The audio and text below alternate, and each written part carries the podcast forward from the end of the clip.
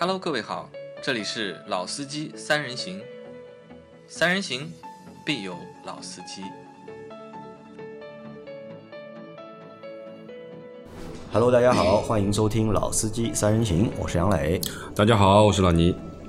大家好，我是阿 Q。好，那今天是三个人啊，给大家录节目啊。那今天这期节目呢，和大家聊一聊最近上市的几台新的电动车啊，对吧？当中有两台车是一个厂的，对吧？还有一个一台车是另外一个厂的，对吧？嗯，两台一个厂的呢是阿维塔和深蓝长安啊，长安的深蓝 S L 零三，还有一台呢就是比亚迪的海豹。那因为今年下半年其实新上的电动车啊还蛮多的，那么今天先来聊那个阿维塔吧。那阿维塔大家对这个品牌有没有印象？怎么会有印象？怎么会有印象呢？有印象就出奇怪了，啊！有印象谈不上，只能说知道这个牌子，知道你是什么时候知道这个牌子？蛮多时候了吧？你记得我记得我们前几年做节目的时候就有聊过一期这个事情，那会儿就说有一个牌子，对吧？那个时候好像还没叫牌子，嗯，那个时候只是知道那个什么长安、宁德时代，然后还有哪个牌子那个自己在搞车子了，呃，合资嘛，哎，对的，那但是这个阿维塔在最近就这个星期吧，就正式发布了。那因为它现在中文名字叫阿维塔嘛，我以前读这个英文啊，我一直以为这个车叫阿凡达，嗯，有点像。我一直以为它叫阿凡达，那后来才知道啊这个是阿维塔。那阿维塔的话是目前就是长安汽车啊推出的就是第一款，或者是目前长安汽车推出的电动车里面最高端的。一个车型或者是一个品牌，因为这个呢还不能算是完全独立的长安，因为是由长安、华为还有宁德时代那三家那联合或者是合资做的一个品牌。那相对来说看着还是非常的高端或者是非常的高级啊。但目前长安呢有几个问题啊，第一呢就是长安从其实做电动车啊到今年下半年开始才陆陆续续。看到长安的哎电动车对对，有有点声音或者看得到它的一些车型的信息。那在上半年之前或者在之前，对吧，都是没有看到长安有什么电车。那突然的就是目前发力了，对吧？一下子两个车型啊上市，或者是两个车型的发布啊。就首先就是大家对长安做电动车这件事情，你们有什么想法吗？我想想看啊其，实长安做电动车有什么卖的好的东西吧？好像目前来看好像没有没有卖的好的。就是我第一反应，你知道是什么吧？就是长安的话，之前不是有长安之星的小面嘛？啊小面小面的话，那个电动车卖的还不错。小面是有电的，对啊，然后还有那个长安的那个奔奔 E Star，E-Star，啊那个车卖的也也还不错。掉了。对，但是好像正儿八经就是说能称得上一台合格的代步工具以上这个维度的，还真没有。那其实我们对长安造电动车或者长安做的电动车啊，就是没有什么太多的认知啊。那你看，一他们对我们对他们的电动车产品没有什么认知。那第二呢，就是你看一下子上了一个相对高端的品牌，那阿维塔啊，你看在最近对吧，或者近一年里面，新冒出来的就是高端品牌，啊嗯，好像还蛮多的。是的，你看阿维塔算是一个，然后之前的那个问界，对吧？那问界其实我们以前都看不太上，就那个金康赛利斯嘛，嗯我们都看不太上。但是自从金康赛利斯和华为合作之后，对吧？从那个 SF 五变成 M 五，M5 对吧？M 五之后，现在又有了 M M7 好像搞的就是这个品牌啊，一下子变成了一个高级了。高端的品牌了，因为它的售价，产品的售价就不太便宜，对吧？能卖到二十多万、三十多30万万，然后呢，再有华为的这个加持啊，那这个品牌出来之后，哎，他们反正自己标榜自己变成了一个相对高级的品牌。那你们觉得阿维塔这个品牌，它应该算是定位于一个什么程度或者什么一个层次的？呃，其实对于阿维塔哦，就像阿 Q 可能还有印象，因为我没有太多印象。我第一次呃听到这个牌子或者看到这个牌子的相关推送的东西，其实是在手机上面看到它的广告、推给我的，然后我就点进去看，我还特地给你打了电话说这个事情，我说哎有一个这个车子，然后你说你知道的，你说要五十万呢，嗯。我说啊要五十万吗？哦就不想了。啊，不想，对吧为什么五十万就不想了？因为我觉得这个呃五十万的话，现在国产的好像只有一个牌子有五十万，当然啊，另外还有一个高和，理理想也有哎，呃，理想嘛刚刚来嘛你看现在五十万的车对吧？我们可能以前对自主品牌五十万的车的会吓一跳对吧？那直接看过去拉最早的只有魏小李的魏嘛，对吧？后面嘛出了个高和，比比五十万还贵嘞，对吧？那么现在又有阿维塔也好，包括 L 九啊，就理想也好，其实就是说都是往高端上面去走了嘛。那当然就的的确确就是说，从车子为什么我会打电话问你跟你说这个事情，就是第一，我觉得这个车挺漂亮的啊，特别是从侧面和尾尾部的这个造型上面看上去，的确是非常的漂亮。那至于里面的东西，那个时候看到的还啥都不知道呢，只知道它叫阿维塔，啊。那么现在包括发布了以后呢，呃，相对而言就很多东西就可以去看了，啊，所以呢，我们今天在聊这台车，其实这台车其实我蛮有兴趣的，啊，我我觉得我蛮有兴趣的。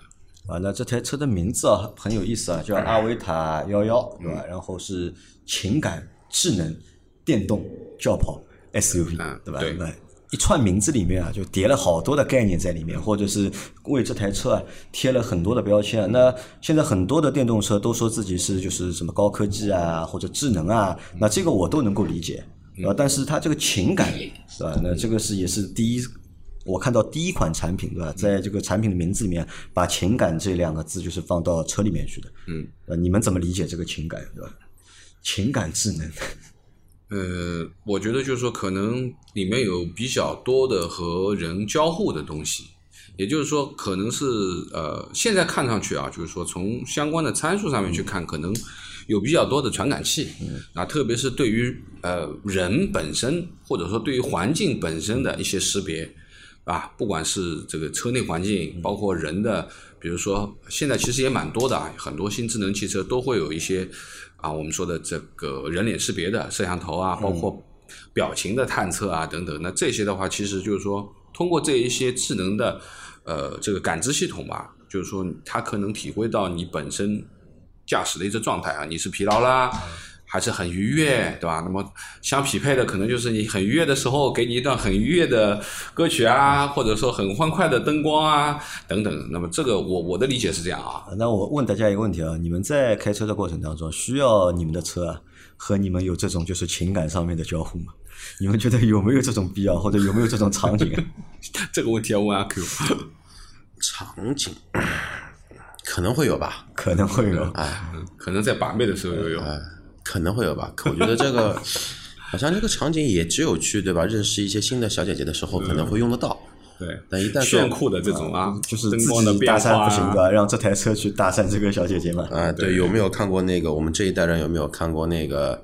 之前有一个美剧，那个车叫那个吉他，啊，就是那那个片子叫叫什么？我给霹雳游侠啊，对，霹雳游侠啊。对，你看霹雳游侠的男主对吧？因为这因为靠这台车把了多少妹子？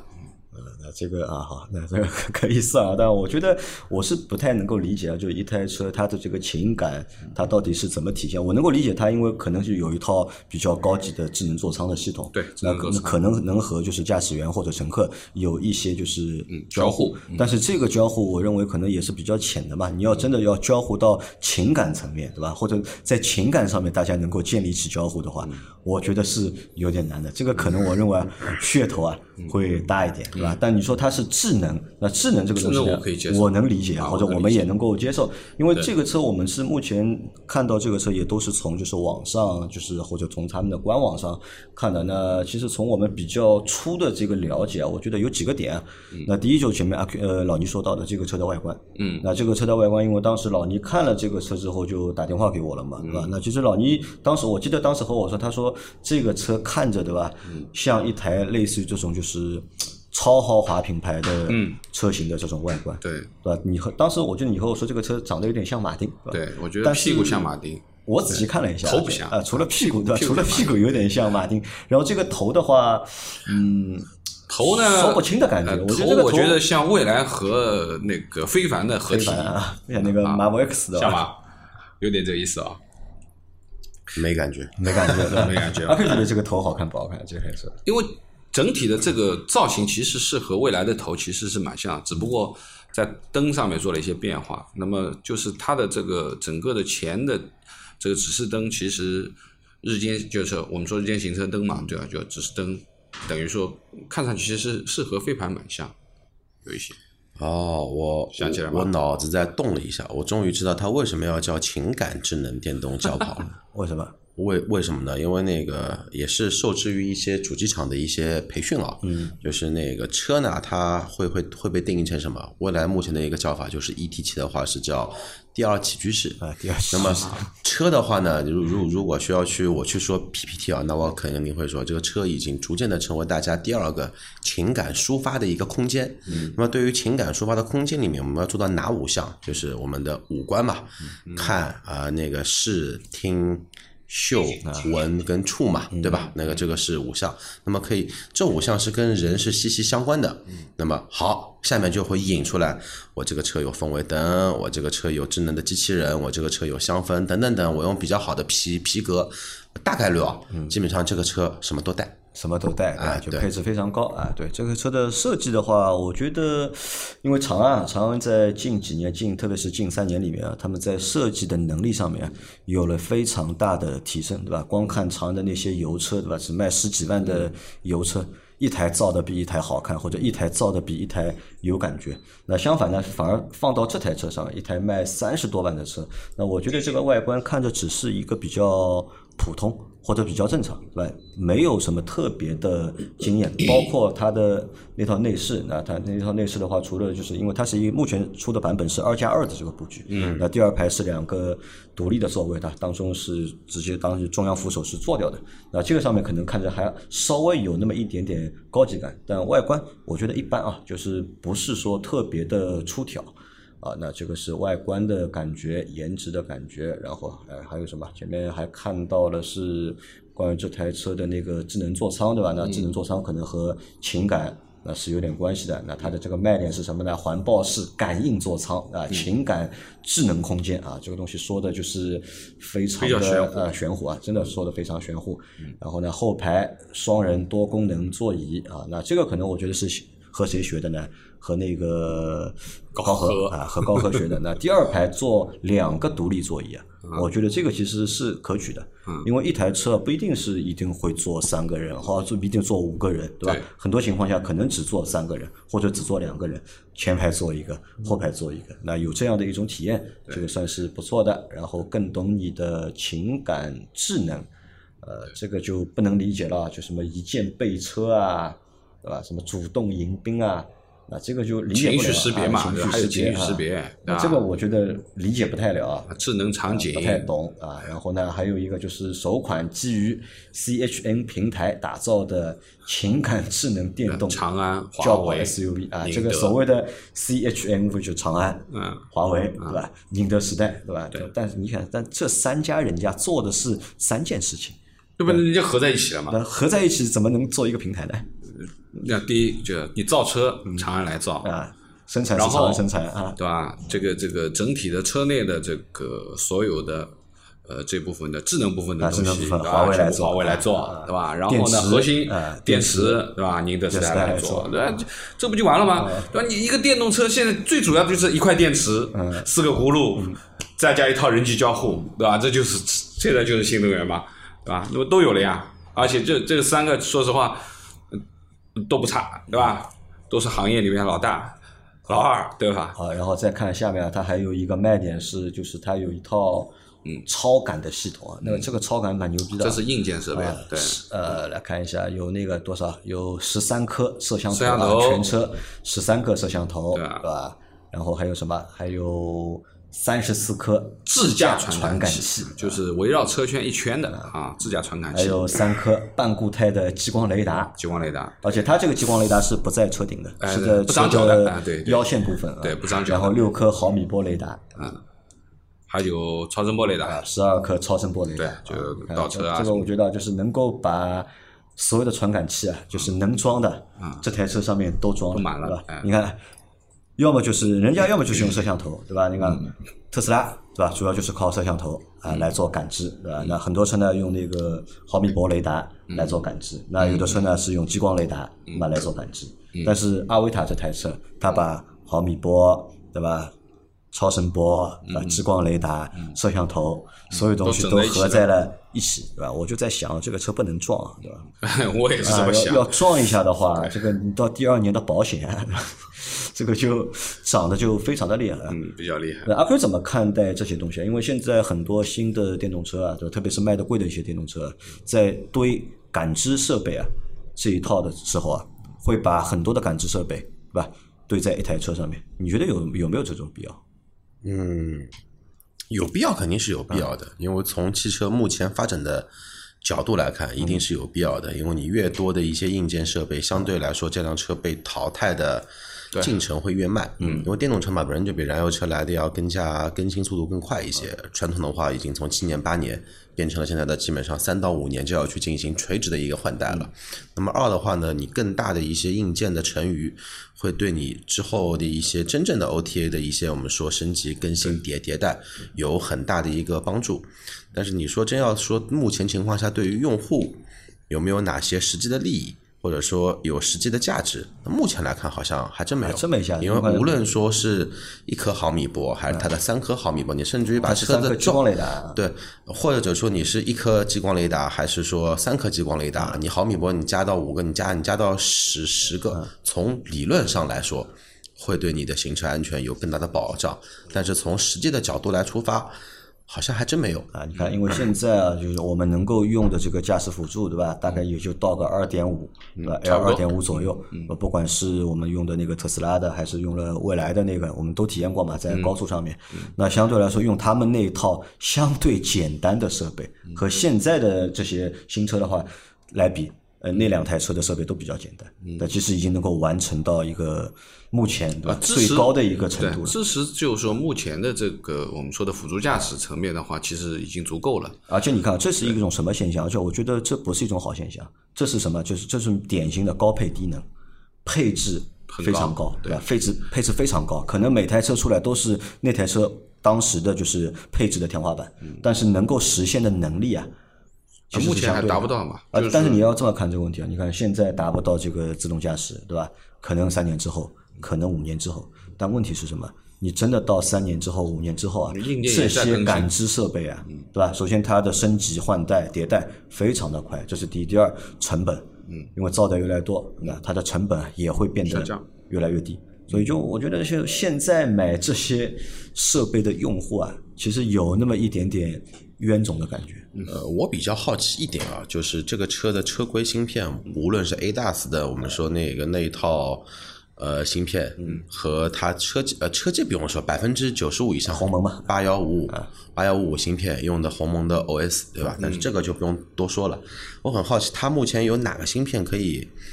这个运算的速能可以强大到这么牛逼，因为你想，未来的那个单个的车，就是说瞭望塔式的激光雷达，它一秒钟可以可以什么呢？可以就是说那个把图像传换成八 GB 的一个文文件，我算它有三颗乘以八，就是二十四 G，一秒钟二十四 G，要多大的内存跟多大的运算能力能够覆盖这三套设备满负荷的去运转？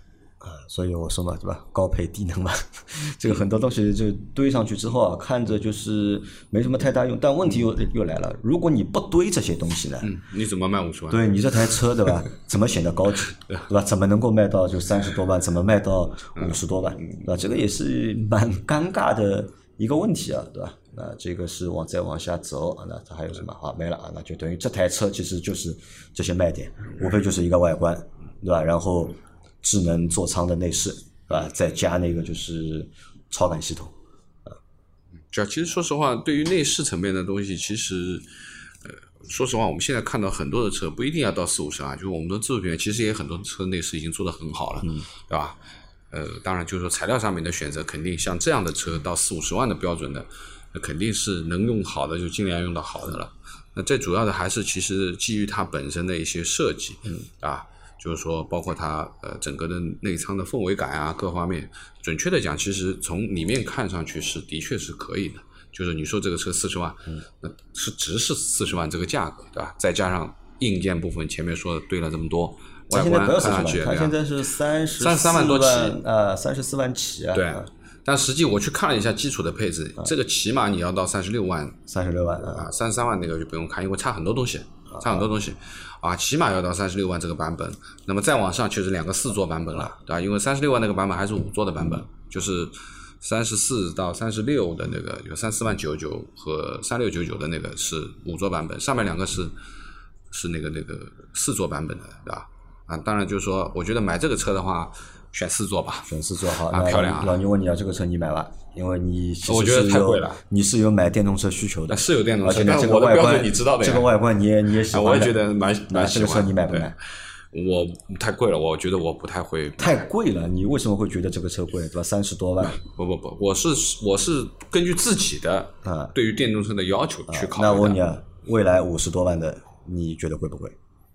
我不买啊，啊未来我不觉得贵，但是我不买啊，啊。未来不觉得贵，但这个车你看阿 Q 不是买了啊吗？对不对？他可以买四十几万小五十万的车，配下来他要五十万嘛那个车。嗯好，那这个但是这个是有点什么呢？第一个就是说，这台车其实从尺寸上面去讲的话，它只能算一个中中型的 SUV，、可能大型还到不了，是吧？那么四米八嘛，四米八、四米九不到一点点，对吧？当然，它是一个轿跑型的车，其实它对标的应该是未来的那个 EC 七 E C 七啊，不是不是 EC 六 EC 六，就是我们说的溜背的这个造型的，对吧？那么说实话，EC 六也是这个价格，嗯，对吧？如果说你配上好一点，包括悬挂各方面，你其实也要到小四四十几万了。一一一四六配下来 E C 六比它贵对。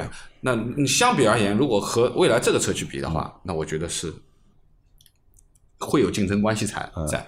但是你说五五十几万的话，其实我脑子里面五十几万可能只有两个车，就是 ES 八和 ET 七 ET7 那这两个是五十几万的东西。嗯啊，那但是我前两天因为看了一下 ET 七的配置，我觉得这个是武装到牙齿的，武装到牙啊，齿就基本上你脑子能想得到的东西该有了，是吧？所有的东西都有了。那么，呃，我觉得这个五十几万，也可能因为本身未来自己的定位就摆在这里，因为它的确现在没有什么太便宜的车啊，最起码要三十几万。你真正的说了去了电池包的这个，也要卖到二十几万，对吧？那么其实准确的讲，也是三十五万以上的东西啊，对吧？那么对于这个车，我我我觉得我要看一下，啊，你要看一下。哎，首先这个本身是呃三个东西的合体，嗯，对吧？啊，当然就是说电池宁德时代的，对吧？不用多讲了，大部分都在用宁德时代的，对吧？现在说实话，在这个 M 五和 M 七上，我也看到了这个这套鸿蒙的系统，应该说车机层面的话是非常流畅的，的确是我认为是比较流畅的一个设计，包括界面什么也做得很漂亮，对吧？就是华为的生态嘛，整个的这一块，我相信就是肯定从 UI 这一块是没有任何的问题的，对吧？啊，反应速度也好啊，包括逻辑也好，我觉得都没有问题的。那最主要是还是最后要看造车，就车造出来开的感觉到底是如何，啊？预估一下，你们觉得这个车卖得动吗？它这个价位对吧？卖得动卖不动这个车，阿 Q，会不会凉掉？这个我倒觉得啊，就是说那个跟老倪的想法会有一些相左，因为原因是左在于什么呢？就是第一啊，阿维塔这个车，你要说它的产品定位跟蔚来相似吧，确实是相似的，因为只有价格上是类似的。二的话呢，就在于为啥现在华为和长安和宁德时代在这个时机的节点去推出了这么一款看上去很不错的车，其实也是什么呢？也是为了去抢更多的燃油车的一些市场。嗯，因为经过这小半年在 Smart 的一个运营去做的一些，我们说就是说数据去做做一些倒推。实际跟我们之前一直做节目的那一个理念会有一些区别在，更多的用户是什么呢？是确实是从燃油车转化成电车的过程中，只不过的话呢，在这个节节点，这个品牌刚好出现给客户多了一个选择，仅此而已。但是你们可以去看，大部分买到三十万以上的电动车的用户，家里面普遍都会有 BBA 在。嗯，这个是一这个这个是一定的。那么对于他们来说是一种新的一些尝试。那么我们再去说这个车是不是会凉掉，或者说会卖得动卖不动？那首先这个外观的话呢，我觉得如果它不是标的是阿维塔，或者说这个品牌我们不知道它叫阿阿阿维塔。或许它是以色列的，它是美国的，它是欧洲某一个新进汽汽车厂商，可能它就卖一百万。因为有一说一，这个车我认为它的设计的完整度远比路特斯的那个高。啊，哦，哎，路特斯那个车你们都卖知100万 都知道对吧？那个车能卖一百万，卖100万哎，但是至少从看的角度来来说，因为还没有去实地去看过车，但是那个莲花那个车我看到过实物了，因为之前不是一直在前滩嘛，那边有一个店，只不过是远观了一下。那如果说这个车放块一一块去比看照片的话，完全在视觉上的效效果是不逊于那个莲花的那一个电电车。那第二的话就在于，就是刚才我们说的这么多这个车的一些那个包括高颜值、高硬件，但是它低能。但目前的话，只能说这个是电动车的一个发展的趋势。而且目前其实我们所有的一些汽车零部件，特别是在软件类的，都是无一例外，都是从消费类的一些产品去做衍生的。那一定会有更长的一个时间去做一个迭代。那所以说说说说的这么多，这个车会凉吧？我倒不觉得。为啥不觉得呢？今天股票还不错，今天因为我买了长安啊？因为资本市场是能够去鉴别这个车到底是会凉还是会好。那分析一个东西啊，那你看现在是华为和他们做了，对吧？华为也和金康赛力斯做了，对吧？问界嘛，对吧？那问界 M 五如果买一个高配的话，对吧？也要加进将近这台车的低配的一个价格，差不多或者拿问界的 M 七和这台车去做对比，对吧嗯？那你啊们觉得就是阿维塔后面会卖的比问界好吗？谁会更好？是阿维塔卖的更好，还是问界卖的更好？因为问界现在一个月也能卖个几千台车，对吧？其实还算不错的。我觉得问界，因为你知道，我们最早的时候从赛力斯开始看它，为什么它变化这么大？其实还是基于华为店铺。嗯，因为现在基本上很多大的华为店铺都会有这个车在。那我觉得就是门店的数量其实是决定了一些东西的，那？以后这个车会不会也放在华为的门店去卖呢？嗯，不知道这个不一定。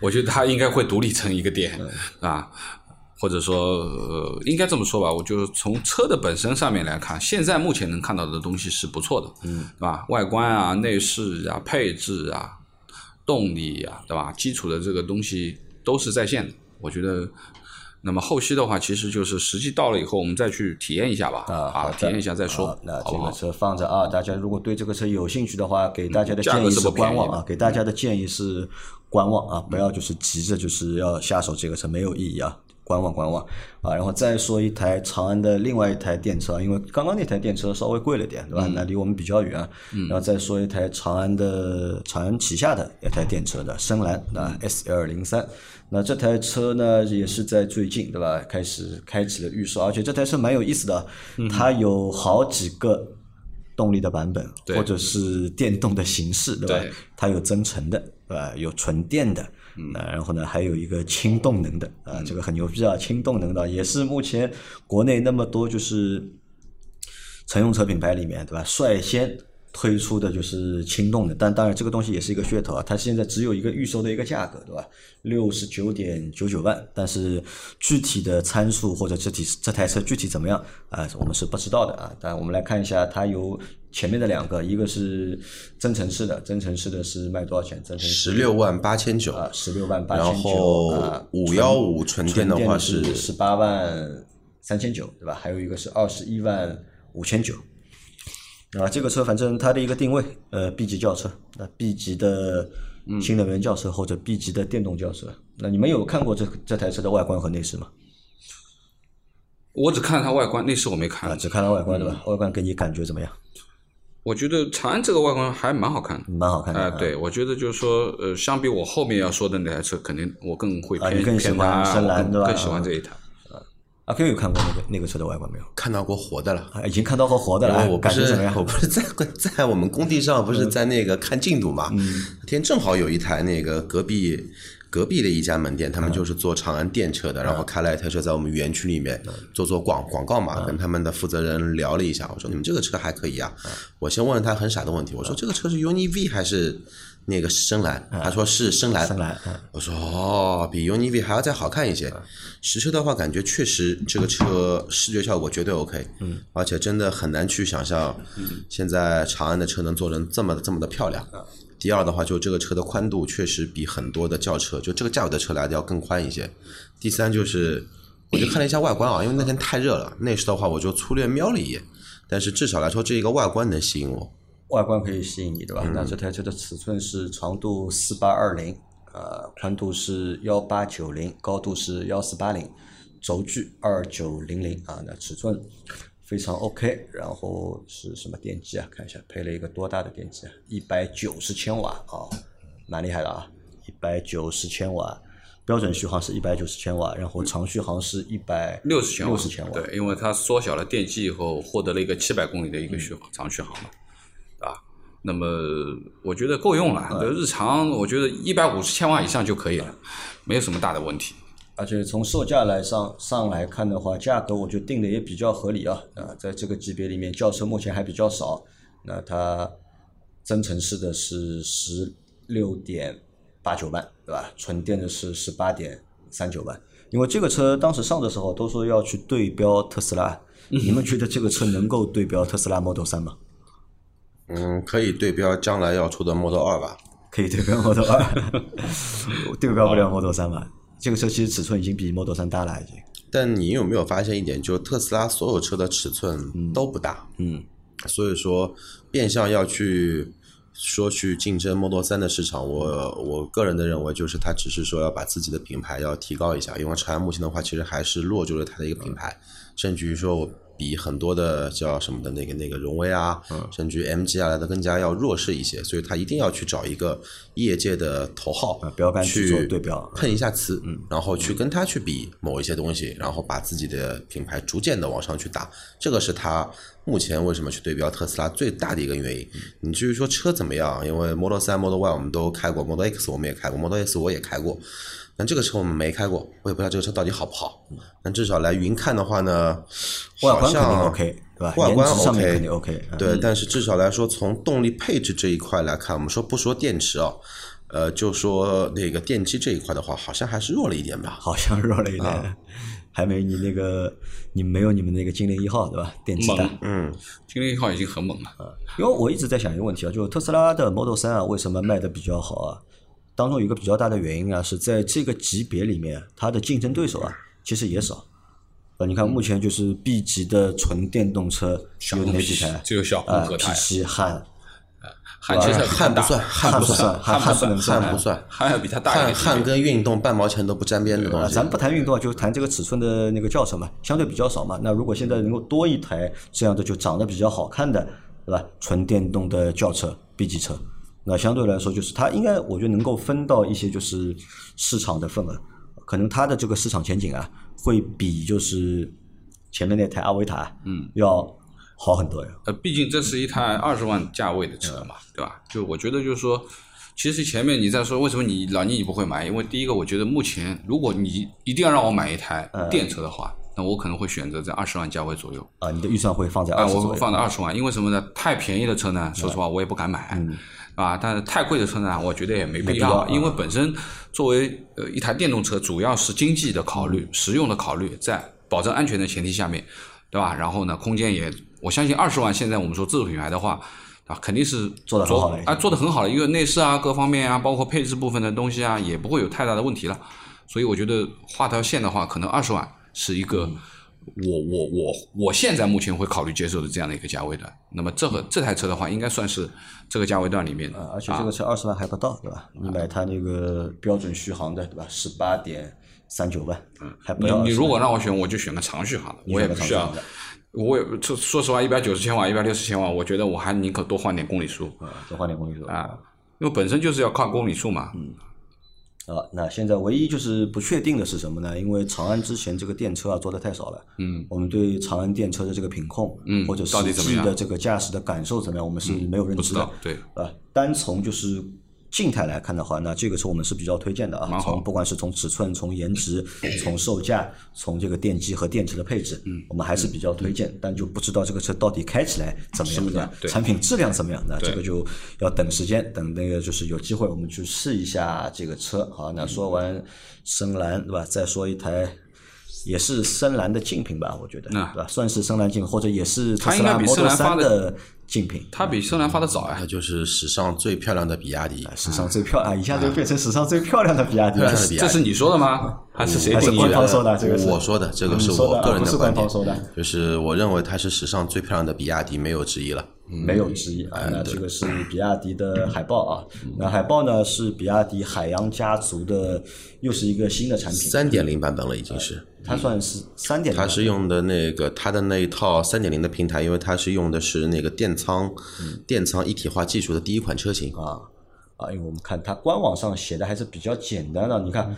这个是比亚迪的官网做的，相对来说还是比较朴素的，和我们前面看的那个阿维塔的那个官网啊，朴素朴素。我觉得不能说土段，我觉得还是应该说朴素，或者这个朴素啊，也是比亚迪品牌的特质嗯之一啊。那你看，不太虚，不太虚头巴脑的，对吧？对，你看它就很简单嘛，它就告诉你们，这个就是一个全新的纯电轿跑，对吧？也不和你谈智能，对吧？也不和你谈什么运动，对吧？也不和你谈就是情感，那都不说，就很简单，就告诉你海洋。啊，海海洋爆款，海洋爆款，这个蛮拗口的嘛。这个名字起的也有点奇怪。海豹嘛，就海豹嘛，海洋豹啊。然后，难道海洋豹是一个新的物种吗？嗯，或者是他们新创了的一个一个物种啊？好吧。然后，纯电的那全新纯电轿跑，那你看这个外观的话，从车头来看的话呢，车头有点点像那个。有点点像 Model 三，有那么一点点像 Model 三，但是我们前面也仔细看了一下它这个车头啊。如果正的从正面去看它这个车头的话，它这个车的前脸啊，这个表情我不喜欢。对的，感觉有点凶啊，有点。呃，我觉得这个表情我不喜欢。如果说你你前面让我看深蓝的这个正正前方的正视图，两个车放在一起比的话，那我比较接受深蓝的前脸的那个那个啊前脸的造型。对，那你看它的就是。它在官网上对这台车的一个专属的这个页面里面啊，它其实围绕着还是它的设计。呃，它比亚迪也觉得这台车对吧？他们设计花了蛮多的心思，对吧？什么海悦瑞木双游悬浮式大灯啊，悬浮式大屏我知道对吧？这个悬浮式大灯怎么理解？我从它这个图片上面看不出，没看出来啊。然后呢，还有一个什么什么一个什么设计啊？全新海洋美学的 X 未来科幻感十足，对，就是前脸是 X 啊，对啊，其实很多嘛，对，因为基本上电动车好多都用 X 的，嗯，啊，然后是什么海天一线，对吧？啊，这个还是比亚迪本身的对，一线贯穿式的一个尾灯，水滴啊，水滴尾灯什么海运智雅舒享座舱，对，但这个座舱看着。也没啥太大的区别啊，然后还有一个什么暴走性能啊，性能是可以的，性能，因为它这个车是有四驱版本的，它有两驱和就是四驱的版本，对，要比前面的深蓝马力大很多啊，四驱要到，这个是亮点来了啊，那我们之前一直吐槽啊，就是比亚迪的车啊，这个底盘啊做的不行，对吧？调的不行啊，那么有可能啊，就是他们调教上面他们已经放弃了，对吧？索性呢就是从硬件上面去升级啊。前面是双叉臂，然后后面是五连杆啊，这个高级的，就是你在一台就是想一下什么车，目前哪些车是用到双叉臂和五连杆的？呃，我觉得极客零零一。双叉臂，双叉臂的五连杆啊，然后未来未来的那个 ET 五好像是 ET 五是双叉臂，ET 七是前后五连杆，前后五连杆，嗯。啊，那这个你看用了一套比较高级的，就是悬挂。悬挂的形式啊，我不知道能不能。用了这套新的东西之后啊，这台车开起来感觉会不会发生变化？对，其实它这个主打的这一块啊，就为什么去用？其实它是要激活它的运动基因嘛。它它页面里面说的就全面激活运动基因，啊，就通过双叉臂，通过后五连杆的结构啊，然后提升它的动呃就是动态性能。这个算是开窍了还是算怎么样？啊，算开窍了吗？算开窍了吗？你看，本来未来啊，不是本来那个比亚迪，它强调它这个自己的运动性啊，或者是性能啊，都是在电电机上面搞嘛，对吧？没有，比如说驾控的这一部分，对对。因为说实话，就是说最近也开了这个汉 EV 的，然后动力也很猛，也是三点八、三点九的那个。那但是说实话，那个后悬挂是不行的，对吧？我们也知道后悬挂，就整体而言，其实比亚迪之前很多的车，其实在这个底盘部分的东西都很一般，都很一般。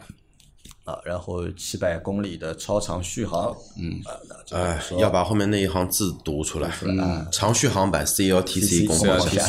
大家可能对 CLTC 不是太了解啊。如果之前 NEDC 大家都说虚的话，CLTC 那 CLTC 的话呢，那就是什么？那就处于那个不孕不育中的重度那个环节了，已经有一点阳那个什么，对吧？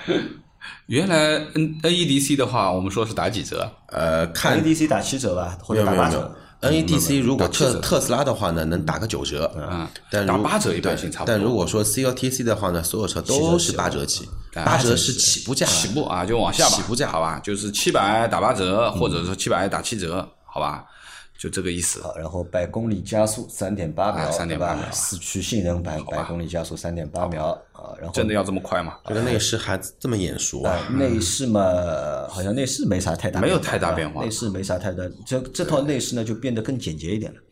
那更简洁一些，对吧？也不帮帮不帮你搞什么，就是特别嗯，菱形格子纹啊的，啊，但是你看啊，它如果是海洋系列的话，之前在海报上面用的那些元素啊，在这海豚台啊，在海豚上面用的那些元素啊，在这台车上面好像没看到。有啊，出风口，出风口对吧？出风口有没有像一一一一只什么鱼？反正这个鱼我看不出来，嗯鳄鱼啊，鳄鱼。啊，那这然后个内饰就这个样子，对吧？没啥大花样啊。然后还有什么爆发科技？爆发科技啊，爆发科技就说的还是它那块屏啊。光感天幕光感天幕是什么？它自动会变颜色吗？这个天幕？，自动调节透明度，啊。这个就像你知道做这个这个。但之前好多车好像都用这套东西，但是但是我看好像到最后交付的时候啊，都没有上这套东西。零零零一也有啊再啊。早的话，其实领跑那个小跑车啊，它有。也说有这个配置的。但后来很多车交付对吧？这个配置都没有。但你要相信比亚迪对于供供应供应商的管理啊能力，啊。那这个其实就是可以好东西变颜色的啊。天窗。啊，这套东西高级的。啊，这个还可以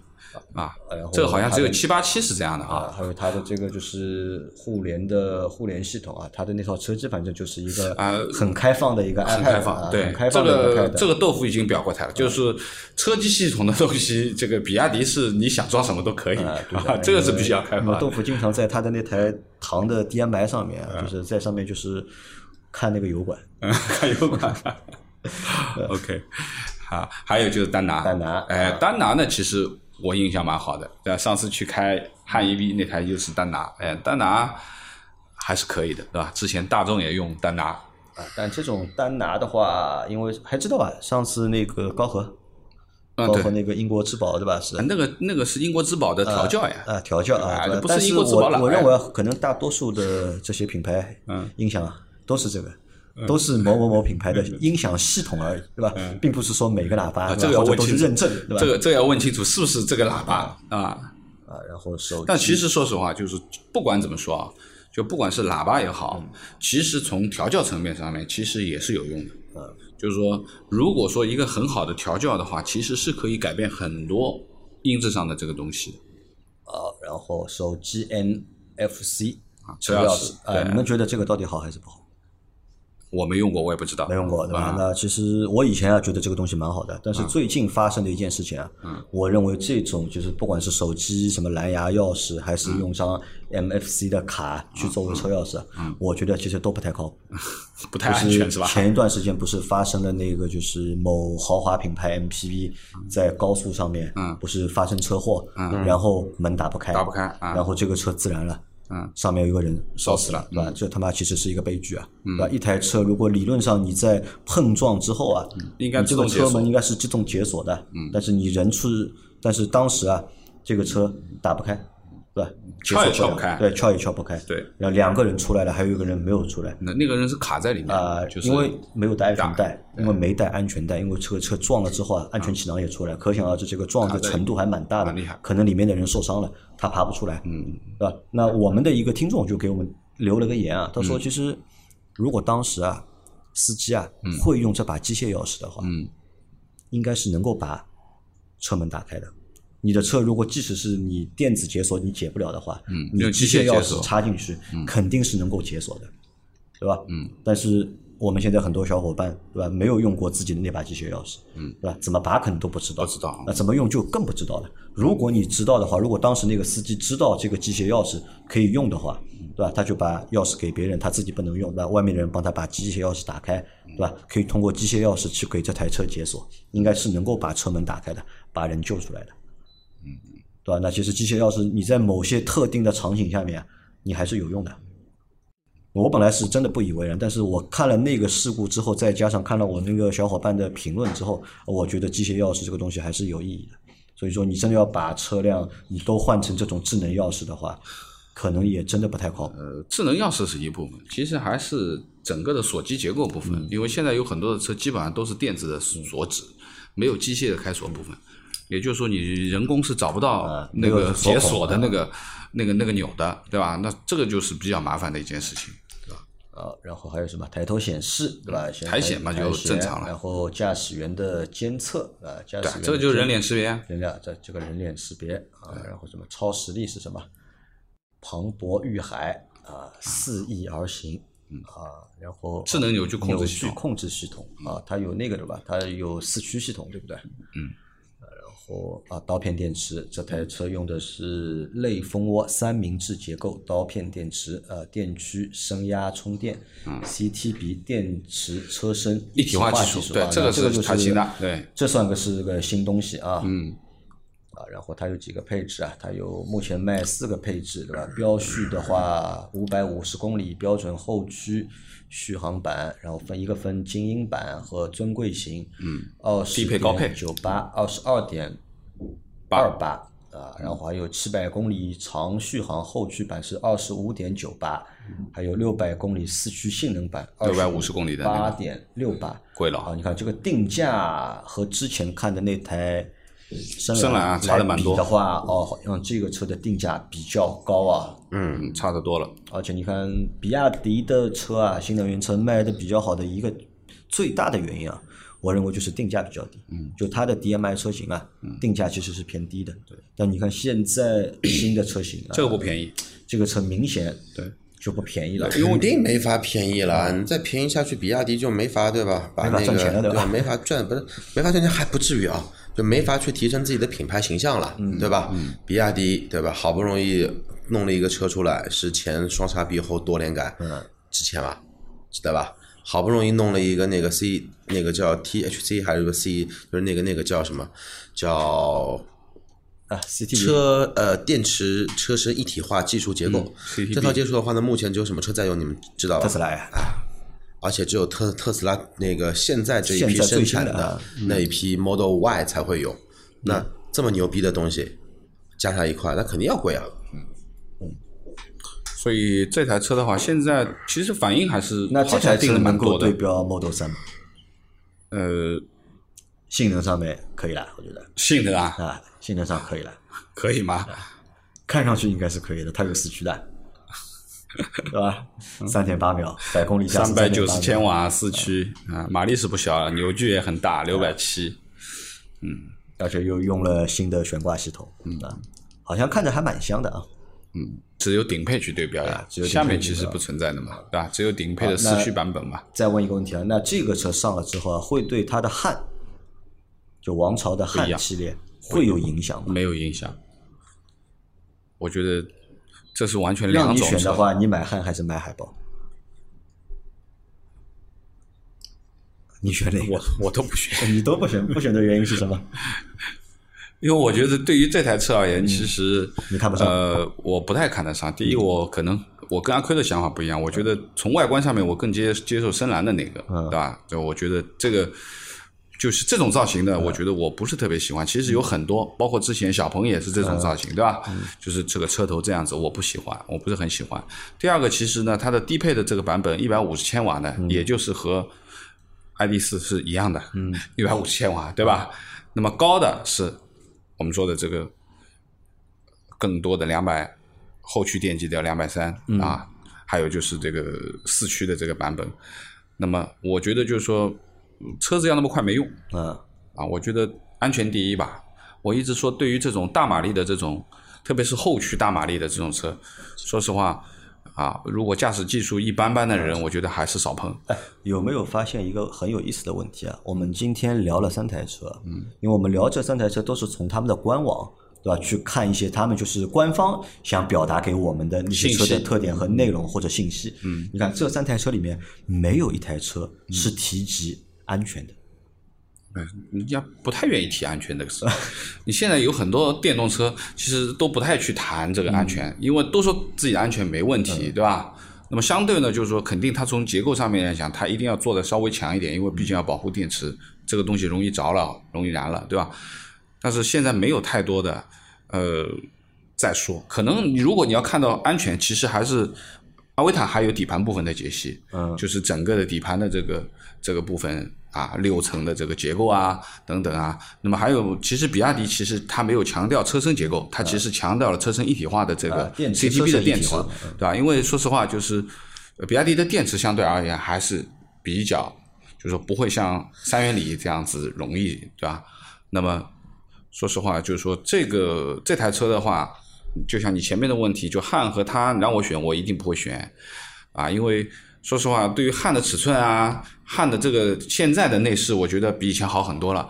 但是汉的这个这套悬挂跟后面的这个，特别是后面的悬挂的这个感觉，我觉得做的不行啊，就是说不值这个二十五万的这个价格。那对于这台车没开过，我们不好那说。比亚迪最大的问题在哪里啊？比亚迪我认为目前它要解决一个什么问题啊？它十几万的产品，或者嗯很好卖二十万出头的，就是唐，对吧？那这些产品我认为是物有所值的。唐是因为有它特别的点在那里，值这些钱的。但是它的汉也好，对吧？包括就是你看现在这台车也好，都要卖到二十多万，对甚至要卖到小三十万，小三十万，对吧？那在这种情况下面，那比亚迪呃，它的这两个产品啊，能不能让大家有物有所值，嗯或者甚至因为你是比亚迪嘛，所以你一定要给别人什么呢？物超所值的感觉，对人家才会买单你或者认可你。对，因为原来这个比亚迪其实主卖的这个价位基本上是在十五万左右，不超过二十万的这个价位里面。现在主卖的这几款，比如宋 Plus 也好啊，对吧？包括我说的这个这个秦 Plus 也好啊，那么这些都是它现在走量的这个产品啊，走量的产品。现在就跨了一个台阶了，一下子就跨到二十几万，甚至于说小三十万的话，当然就是说从技术层面上面看到了一些新东西啊，那么最终还是实际还是要去试去开啊，那么看看就是比亚比亚迪原来最弱的部分，这个车传说网上那个订单直接爆掉了，嗯，但是我要打断一下你们啊，你们一直说比亚迪没有高端的产品，或者说没有三十万的产品，其实这个呢就不对啦。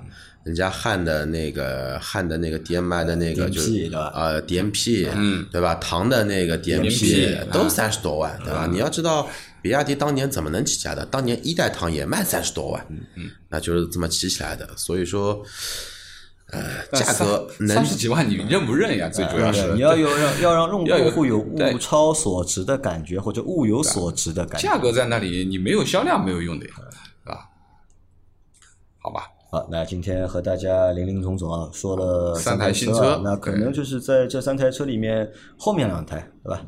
那么更值得大家去关注一下，嗯看一看，对吧？阿维塔的话，我觉得就等一等吧，对吧？因为毕竟那个车也不便宜，对吧？身上也集中了那么多40万呃高科技的东西啊，而且这些东西你买回来之后到底有用没用，对吧？这个还要打一个问号。那相反呢，就是深蓝也好，呃海豚也啊海豹也好，那这两个车都是我们呃比较离我们生活比较近的近。那如果你要想换一个电动车的话，那这两个车我觉得也是可以看一看，因为毕竟目前特斯拉 Model 三啊，因为一直在涨价嘛，嗯，呃，这个已经越已经越来越没有就是离二十万越来越远了。啊，对啊，离三十万越来越近了。